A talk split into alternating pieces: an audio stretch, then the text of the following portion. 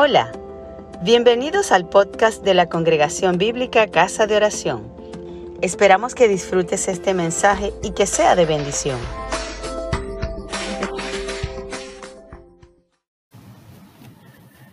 Hola, es un placer para mí el poder presentar este mensaje, el verdadero compañerismo cristiano. Este es el quinto y último mensaje de una serie de reflexiones basadas en la tercera de Juan. Si no has visto las anteriores, yo te invito a mirarlos. Por ahora quiero dar una serie de datos acerca de esta carta, hacer un breve recuento de los aspectos generales que fuimos tratando a lo largo de estas reflexiones, de lo que aprendimos de toda esta carta y luego detenernos más específicamente en los últimos tres versículos sobre los cuales desarrollaremos el tema de hoy. Así que abre tu Biblia y tenga la mano tercera de Juan podrías encerrar en cuadros o resaltar o unir con llaves los textos correspondientes, correspondientes a cada reflexión. Pero primero oremos. Señor, te doy muchas gracias porque hemos llegado a esta quinta y última reflexión sobre Tercera de Juan. Gracias porque tú nos has acompañado hasta este día. Hemos podido comprender un poco mejor el mensaje de esta carta que fue dirigida a Gallo, pero también a nosotros nos queda como un ejemplo de vida cristiana. Gracias por tu palabra, Señor. Guíanos en esta hora en el nombre de Jesucristo. Amén. Como dato curioso, la tercera de Juan es el escrito más corto del Nuevo Testamento. Si buscan en internet, encontrarán que se afirma que segunda de Juan es la más corta. Pero esto se dice básicamente porque lo hacen contando la cantidad de versículos o la longitud que posee la traducción de la carta. Segunda de Juan tiene 13 versículos, mientras que Tercera de Juan tiene 15. No obstante, Segunda de Juan tiene alrededor de 200 palabras, pero Tercera de Juan tiene unas 180 palabras por lo cual realmente Tercera de Juan es la más corta. Tercera de Juan fue escrita por el apóstol Juan, quien se coloca a sí mismo el epíteto de el anciano.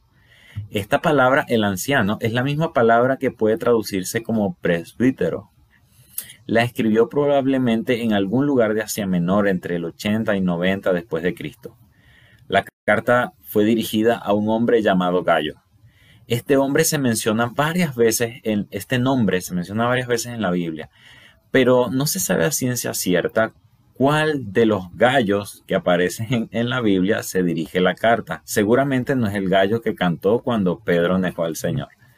Una antigua tradición dice que este gallo que, al cual le dirigió la carta Juan es un tal gallo de Derbe, quien también aparece en el libro de los Hechos, capítulo 20, versículo 4, y probablemente sea el mismo que hospeda al apóstol Pablo, tal como él lo menciona en Romanos 26, 23.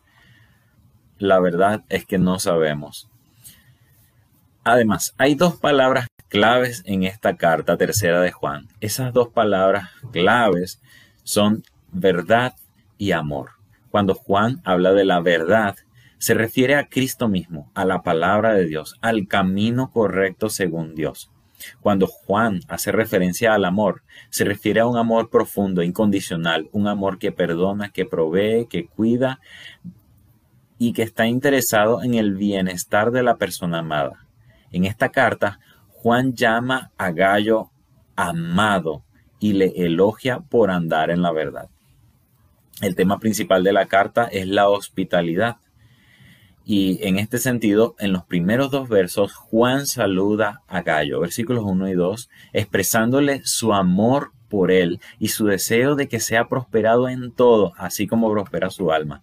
De estos versículos dijimos que la verdadera prosperidad es integral y comienza con el aspecto espiritual y de allí puede extenderse al resto de las áreas de la persona.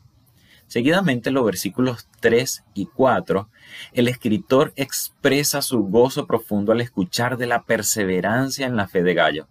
En esa oportunidad reflexionábamos que nosotros como creyentes deberíamos ser motivo de gozo para Dios al permanecer firmes. pero también es una invitación a interesarnos por las personas, invertir en personas, invertir discipulándoles, amándoles y ver y al ver la perseverancia de ellos, experimentaremos también ese mismo gozo espiritual profundo y maravilloso que se produjo en el apóstol Juan. En los versículos 5 al 8, el anciano le comenta a Gallo acerca de lo bien que hablaron los hermanos de él cuando regresaron de su viaje misionero.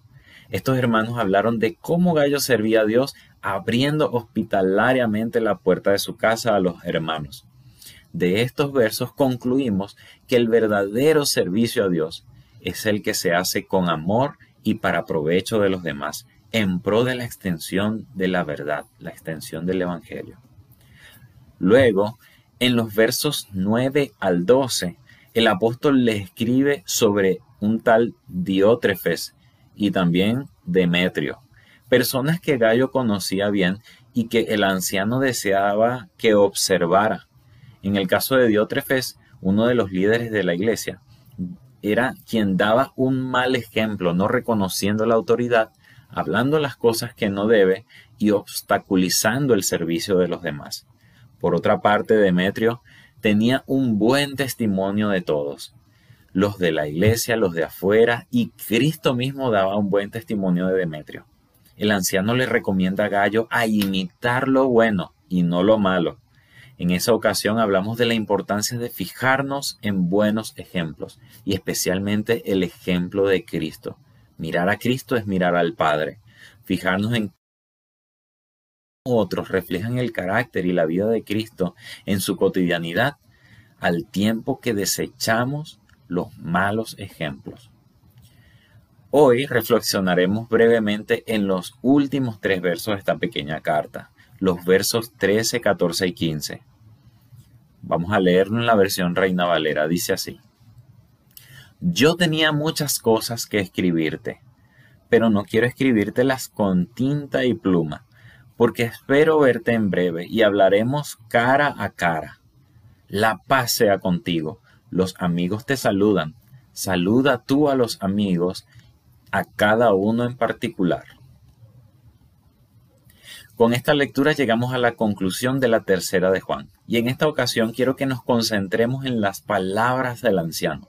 Son palabras que reflejan amor, preocupación personal por los demás, amistad profunda y añoranza. Cualidades del verdadero compañerismo cristiano que se ven reflejadas no solo en esta parte de la carta, sino en toda ella. Sin embargo, hay tres elementos del compañerismo cristiano que se reflejan en este texto y les invito a acompañarme a reflexionar en cada uno de ellos.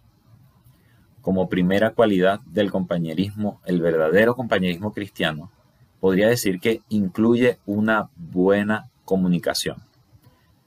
Versículos 13 y 14. En estos versos, Juan se despide de Gallo. Lo hace de una manera afectuosa hacia él y el resto de los amigos. El primer elemento del compañerismo que se nota en este texto es la comunicación. Qué importante es saber comunicarse. Saber comunicarse implica qué decir, cuándo decir, cómo decir. Muchas veces fallamos en alguno de estos aspectos de la comunicación y provocamos problemas en nuestras relaciones con el prójimo. Hay personas que dicen, sí, yo siempre soy muy sincero y siempre digo las cosas, pero entonces fallamos en esas personas pueden fallar en cómo lo dicen. No solamente es importante decir la verdad, no solamente es importante ser sinceros, también es importante cómo decirlo y el momento en que se dice. Para eso requerimos de sabiduría. En el versículo 13, le habla el anciano a Gallo de su deseo de escribirle muchas cosas. Sin embargo, luego reconoce que lo mejor para estos otros asuntos es hablar de manera personal. Además, el anciano expresa su deseo de visitar a Gallo. No se sabe si realmente este, este, encuentro finalmente ocurrió. Es probable que poco tiempo después hayan puesto preso a Juan. Quizás en el, incluso en el propio viaje hacia la casa de Gallo. Realmente no sabemos. Pero por lo que dijo anteriormente, podemos inferir que él planeaba ir a hablar con Gallo, visitarle y también conversar con Diótrefes y quizá también con Demetrio. Hoy en día vivimos en una era llamada la era de la comunicación. Esta era está caracterizada por las interconexiones em, digitales. Se dice que estamos mejor comunicados y esto puede ser cierto hasta em, en ciertas dimensiones. Por ejemplo, ahora mismo yo no podría transmitir esta predicación y ustedes escucharlo ahí en donde están, en cualquier parte del mundo y a cualquier hora.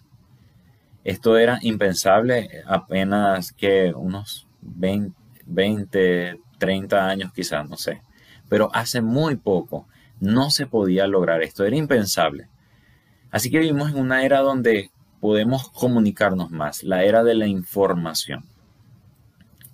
Pero también vivimos en una era donde fluyen muchas mentiras, fluyen muchas cosas que es difícil definir, discernir, ¿será verdad o no será verdad?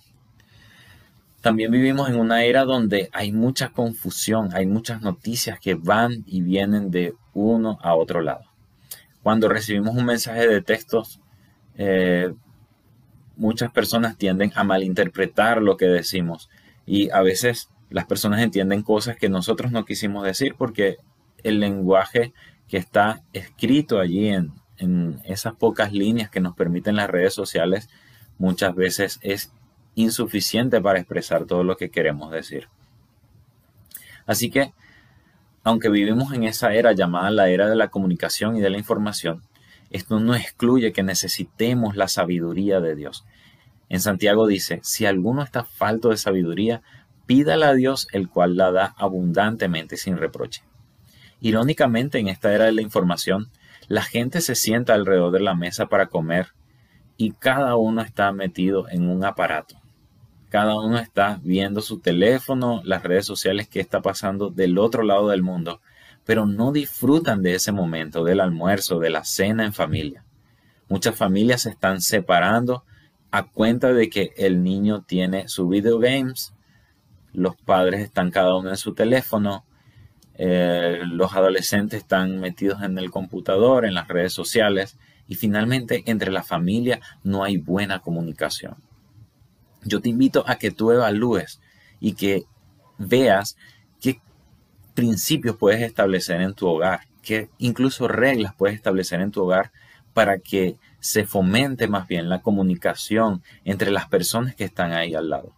Por ejemplo, en nuestro caso, mi esposa y yo hemos decidido que en la mesa no debe haber un teléfono, que en ese momento los teléfonos están en silencio y están lejos, salvo casos de emergencia estaríamos pendientes del teléfono, pero hemos visto que casi nunca aparece una urgencia que tengamos que decir, no, bueno, tenemos que eh, comer teniendo el teléfono al lado. Eso es solo un ejemplo, no, no te estoy diciendo que lo hagas tú también, pero evalúa cómo está funcionando tu familia, cómo se están comunicando entre ellos, cómo nos estamos comunicando entre los hermanos. Como dije, el verdadero compañerismo cristiano incluye una buena comunicación. Cómo nos estamos comunicando con el pastor entre nosotros como miembros de la iglesia. A veces vemos fallas en nuestras iglesias y nos enfocamos en criticar, en decir, bueno, esto está mal, esto está mal, esto está mal, pero no lo comunicamos, no le decimos a otro en qué se está fallando o qué cosas estamos viendo nosotros que se podrían mejorar. Y a veces cuando lo expresamos, no lo sabemos expresar con sabiduría para que se tome como una exhortación positiva.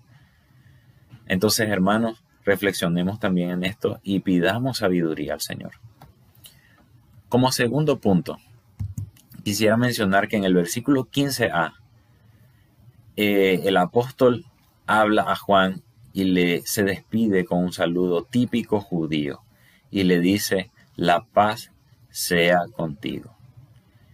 De aquí el título de mi segundo punto. El verdadero compañerismo incluye la búsqueda de la paz. Este saludo judío, aunque típico, no significa que no tenga un significado profundo. En hebreo, Shalom Aleichem significa la paz sea con todos ustedes. o Shalom Alejú, la paz sea contigo. Y Juan se despide de Gallo y le dice estas palabras, la paz sea contigo. El Shalom, la paz en la Biblia, tiene un concepto, una definición muy profunda. Y bueno, podría pasar horas explicando a qué se refiere el Shalom. Sin embargo, podría resumirlo en lo siguiente.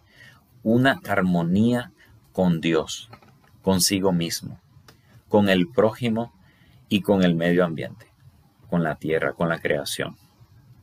Cuando le deseamos la paz a una persona, si es la paz que proviene de Dios, no es solamente un sentimiento de que estoy relajado. Hoy en día se promociona mucho el hecho de que la gente haga meditación, esta práctica oriental de meditación, donde la gente supuestamente relaja su mente y trata de no pensar para alcanzar paz interior. Pero la paz interior es apenas un solo aspecto del shalom bíblico, de la paz que Dios nos quiere dar. La paz interior incluso sola podría ser engañosa, pero la paz que Dios nos quiere dar es una relación de armonía, una relación de armonía primeramente con Él. Como sabemos, el ser humano ha pecado y por lo tanto está destituido de la gloria de Dios. Dice la Biblia que la ira de Dios está sobre los pecadores todos los días. De modo que hemos sido enemistados con Dios a causa del pecado. Pero Cristo vino para darnos paz, para reconciliar a la raza humana con Dios. Así que este es el primer aspecto de paz, tener paz con Dios por medio de la fe en Cristo Jesús. Luego tener paz con nosotros mismos. Cuando, una vez que nuestra conciencia es limpiada, lavada por la sangre de Cristo, podemos sentir y tener esa conciencia limpia y tranquila de que Dios ha quitado la culpa de nuestros pecados, de que nuestro pecado ha sido borrado, lanzado al fondo del mar, y que ahora podemos vivir una vida íntegra con el poder del Espíritu Santo. Además, Dios quiere que vivamos también una vida con nuestros semejantes. De nada vale que yo me centre en mí mismo y diga, tengo paz interior y el mundo se destruye a mi alrededor y mi familia necesita que yo le atienda y la gente necesita ayuda. No hay paz si no están todos estos aspectos en armonía y esa, de eso se trata el shalom que Dios nos quiere dar. Entonces el verdadero compañerismo cristiano incluye la búsqueda de esa paz, no solo para nosotros, sino para nuestros hermanos. Hay un salmo que dice, busca la paz y síguela. Así que busquemos, hermanos, esta armonía, esta unidad. La Biblia habla mucho de la unidad entre los hermanos. Busquemos siempre esa unidad. Para finalizar, en el versículo 15, la última parte, después de saludar con el shalom, Pablo, eh, perdón, Juan dice, eh, manda saludos a los amigos. Manda saludos y, y dice, los amigos te saludan, yo te saludo, los amigos te saludan. Saluda tú también a los amigos, cada uno en particular. El verdadero compañerismo cristiano incluye la unidad con la iglesia. Quizá el segundo punto pudiera decir que el verdadero compañerismo busca la unidad en la iglesia. Pero el verdadero compañerismo incluye, tercer punto, la unidad con la iglesia. Es decir, el Señor espera que nosotros nos involucremos con nuestra iglesia local, que nos involucremos con esas personas, que no veamos la iglesia solamente como el lugar donde voy, canto levanto las manos y me voy. Realmente ese no es el pensamiento de Dios, lo que tenía en mente Cristo cuando habló de su iglesia.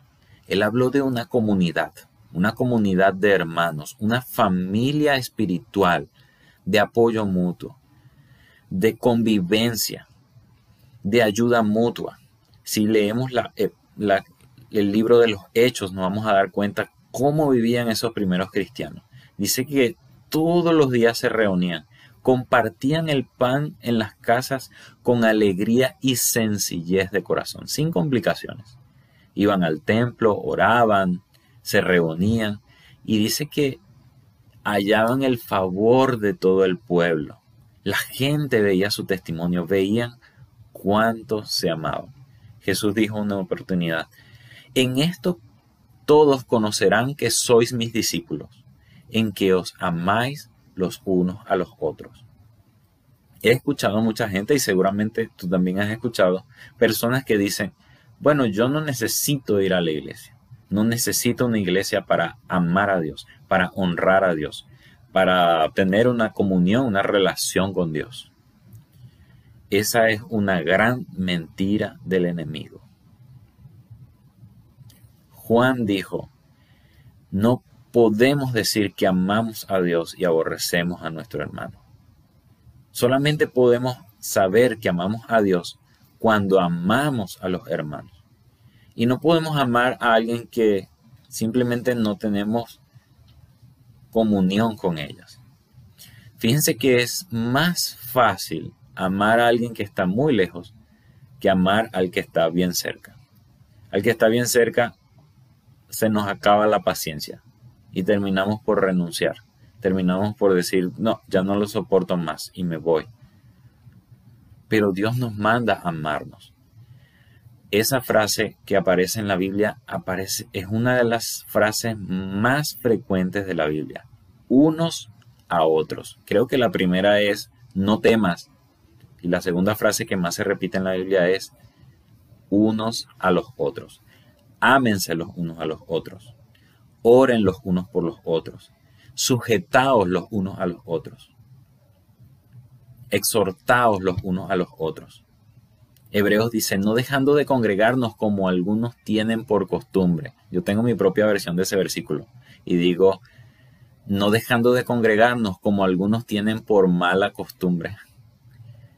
Y ciertamente es una buena costumbre que nos congreguemos, que nos reunamos y que vivamos esa unidad con la iglesia, ese compañerismo con los hermanos.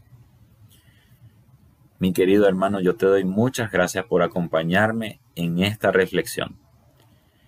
Y le pido a Dios que tú y que yo y que las personas que tengamos alrededor podamos ser buenos ejemplos de hospitalidad, buenos ejemplos de servicio, de enseñanza y de búsqueda de la palabra de Dios.